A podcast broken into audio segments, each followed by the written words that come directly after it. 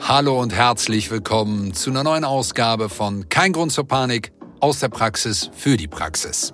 Ich weiß nicht, wie es Ihnen geht. Stehen Sie manchmal vor der Herausforderung oder haben Sie das Gefühl, ich habe da PatientInnen, die da vermute ich ein ADHS. Aber wie gehe ich denn jetzt praktisch damit um, in meiner Praxis da auch wirklich eine Bestätigung zu kriegen? Genau darum soll es in dieser Ausgabe gehen. Diesmal ist wieder natürlich ein Mitglied des Expertenrats ADHS vor dem Mikrofon. Es ist Dr. Matthias Rudolph, ärztlicher Direktor der Mittelrhein-Klinik in Bad Salzig, eine Klinik der deutschen Rentenversicherung. Er hat hier 2005 einen Schwerpunkt für die Rehabilitation von Menschen mit ADHS im Erwachsenenalter aufgebaut. Er ist Facharzt für psychosomatische Medizin und Psychotherapie, hat die Zusatzbezeichnung Diabetologie und Rehabilitationswesen. Und er ist eben sehr aktiv in der Vernetzung mit niedergelassenen KollegInnen und der Selbsthilfe im Gesundheitswesen. Und in unserem Interview hat er erstmal klargestellt, wie sehr er die Arbeit der KollegInnen im hausärztlichen Bereich bewundert. Und damit wünsche ich Ihnen viel Spaß bei dieser Ausgabe von Kein Grund zur Panik aus der Praxis für die Praxis.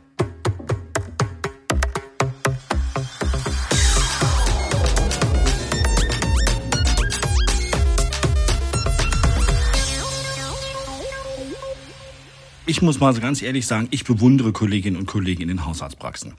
Gute Freunde von mir, liebe Barbara, lieber Tom, ihr macht das super jeden Tag. Ich, ich, ich weiß gar nicht, ob ich das könnte.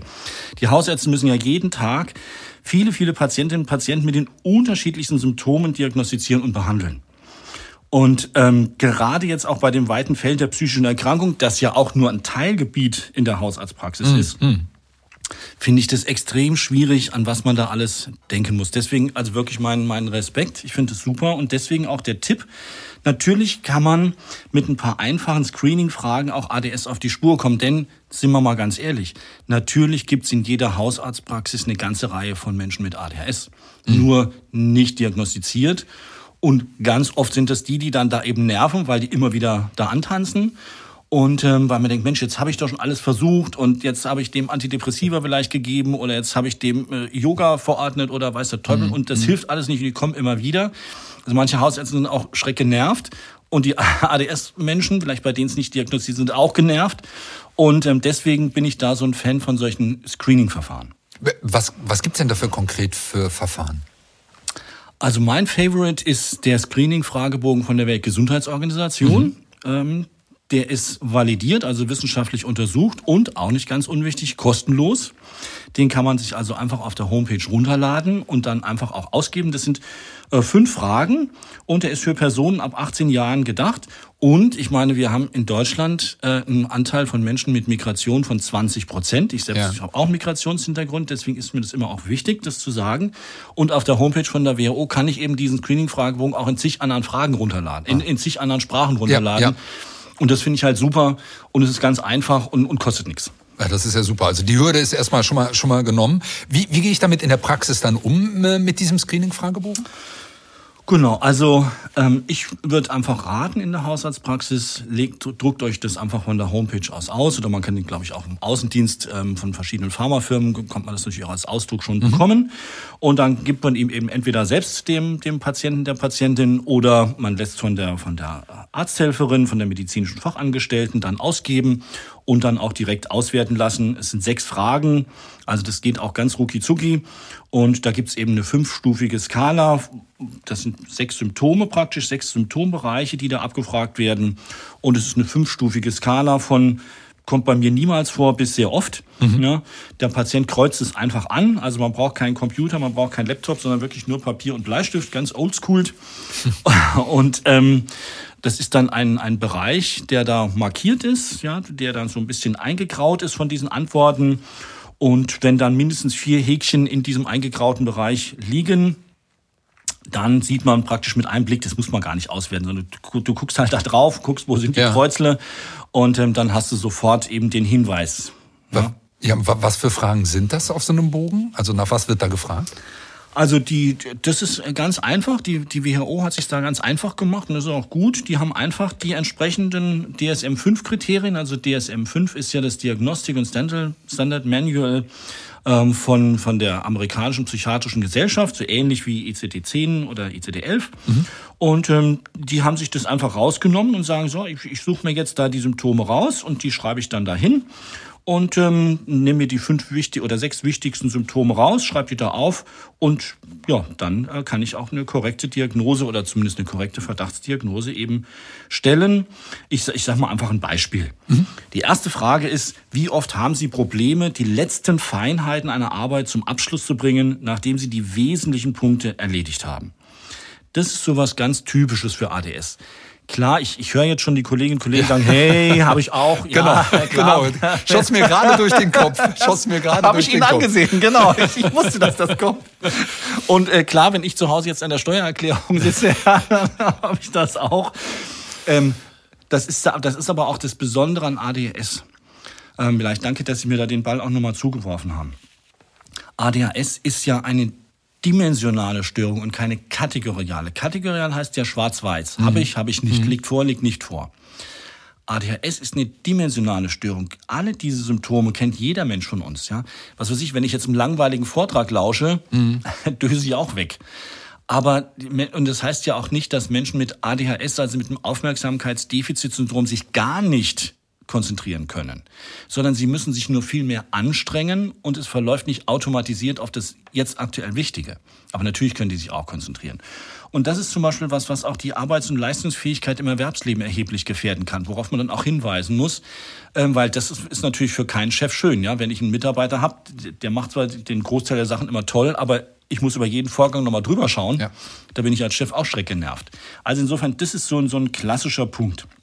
Das nächste ist auch was, was sehr gut äh, passt eben. Es wird nach der Prokrastination oder auf gut Deutsch der Aufschieberitis gefragt. Kennen Sie und ich vielleicht auch. Wie oft vermeiden Sie oder verzögern Sie die Aufgabe zu beginnen, wenn Sie vor einer Aufgabe stehen, bei der sehr viel Denkvermögen gefragt ist? Mhm. Also das wäre so ein, so ein Thema. Und wir wissen, dass viele Menschen mit ADS eben deswegen auch oft in schwierige Situationen kommen, weil sie Rechnungen nicht bezahlen, dann kommt die Mahnung mhm. und so mhm. weiter. Oder sie sind nicht versichert, weil sie den Versicherungsvertrag nicht und den Versicherungsschein nicht unterschrieben haben. Und es ist halt schon blöd, ja. Und es macht auch oft erhebliche Schwierigkeiten in Partnerschaften, wenn ich eben mit einem Partner zusammen bin, der ADS hat und immer dann das aufschiebt, die Arbeit, ja, und sagt jetzt, ach nee, jetzt habe ich es nicht gemacht und wieder habe ich es nicht gemacht, dann äh, entsteht dann natürlich auch ein erhebliches Konfliktpotenzial in der Partnerschaft. Also insofern, das sind alles Dinge, die kommen bei jedem vor, aber wenn sie zu erheblichen Schwierigkeiten führen, dann ist es eben ein Hinweis auf ein ADHS. Jetzt habe ich so einen Fragebogen ausgefüllt und danke nochmal für den Hinweis. Das ist, glaube ich, ganz, ganz wichtig, dass es da nicht um Schwarz-Weiß geht, sondern um das Grau dazwischen. Ja. Ähm, und dann kann ich einfach sagen, ja, wir alles in der Skala, äh, Sie haben ADHS, Haken dran.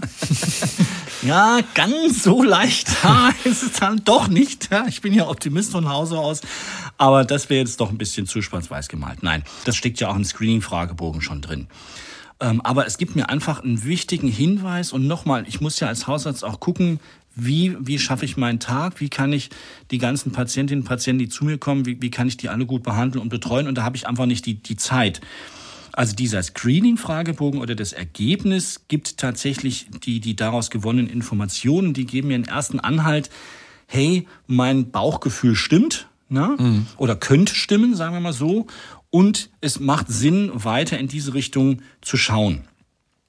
Und dann muss man natürlich die nächsten Schritte gehen. Auch das kann man durchaus noch in der Hausarztpraxis leisten. Es gibt ja auch Hausarztpraxen, die sich so ein bisschen auch auf das Thema ADS, ADHS spezialisiert haben, weil es oft eben auch sehr dankbare Patientinnen sind. Und da gibt es das Diagnoseset, das nennt sich IDA-R, die integrierte Diagnostik für ADS. Und die kann man zum Beispiel vom Außendienst der Firma Medici einfach anfordern. Und das ist so ein ganzer Set. Mhm. Und das kann man dann, je nachdem, wenn man sagt, hey, das ist so wirklich mein Steckenpferd oder einmal in der Woche, am Nachmittag kümmere ich mich speziell um das Thema ADS meinetwegen, mhm. ja, das, das kann man sich ja überlegen. Da findet man dann die vollständige Symptomcheckliste. Wie gesagt, diese sechs Fragen sind ja nur die, sozusagen die Core-Fragen, die wichtigsten Fragen. Da findet man dann alle Fragen. Das sind insgesamt 18 Die kann man entweder im Gespräch mit dem Patienten eruieren oder auch einfach ausgeben und den, den Patienten ankreuzen lassen. Dann ist es natürlich wichtig für die Diagnose ADS, dass es ja schon im Kindesalter bestanden haben muss. Ja. Und ähm, entweder man kann fragen, ist es eben schon im Kindesalter diagnostiziert worden oder wenn nicht, dann bietet sich an, die Wende Utah Rating Scale vorzulegen. Das ist die deutsche Kurzform zu so einer retrospektiven Erfassung äh, von hyperkinetischen Symptomen bei Erwachsenen. Aber das ist natürlich immer so eine Frage, kann sich wirklich der Erwachsene da noch gut dran erinnern? Ja. Mein absoluter Geheimtop-Tipp, bitte nicht weitererzählen, ist, guckt in die Zeugnisse, in die Grundschulzeugnisse. Ähm, das ist, ist, ist, also ich, dazu kann ich auch einen Tipp geben, weil wir haben dazu eine extra Podcast-Folge ähm, ähm, und den dürfen Sie weiter erzählen, diesen Tipp. Ähm, genau, ähm, dass das, weil das eben so ein guter Tipp ja. ist, haben wir dazu sogar eine eigene Folge zu produziert, ähm, um da ähm, eine objektivere Eindruck ja, zu kriegen. Genau. Ne? Also ich sage mal abschließend, also man kann eben diesen Screening-Fragebogen ausgeben, man kann dann diese erweiterten Fragebögen zum Beispiel aus diesem IDA-R-Set ausgeben und man kann dann abschließend in einem, in einem vertiefenden, in einem ausführlichen Gespräch, wenn man das mag, auch als Hausarzt dann natürlich wirklich dann auch bis zur Diagnose auch herangehen. Okay. Und dann, genau, das war, wäre jetzt so meine Abschlussfrage gewesen. Irgendwann merke ich dann, da muss ich dann entscheiden, überweise ich jetzt zum fachärztlichen Kollegen, zur Kollegin oder gehe ich den Weg selber weiter. Ne? Genau. Ja, aber damit habe ich doch ein super Tool, um zumindest mal die, weil Sie haben es so schön gesagt, die müssen, statistisch müssen genau, die genau. Ja, so. Praxis ja. sein. Ähm, und wenn ich dann mal einen Verdacht habe, dann ist es gar nicht so aufwendig, da mal auf den Zahn zu fühlen. Ne? Genau das wollte ich rüberbringen. Also gerade wirklich als diesen Screening-Fragebogen, der kostenlos im Netz verfügbar ist in 20 verschiedenen Sprachen. Also ich sage mal, das ist das Minimum, das kann ich wirklich auch in der Hausarztpraxis machen, ja. auch mit einem hohen Durchlauf. Ob ich mir dann nachher das ähm, gebe, dass ich dann weitere Fragebögen mache, das muss man dann entscheiden. Aber zumindest, sagen wir mal, den Verdacht erhärten mit dem Screening-Fragebogen und dann weitere Diagnostik veranlassen. Das ist doch super.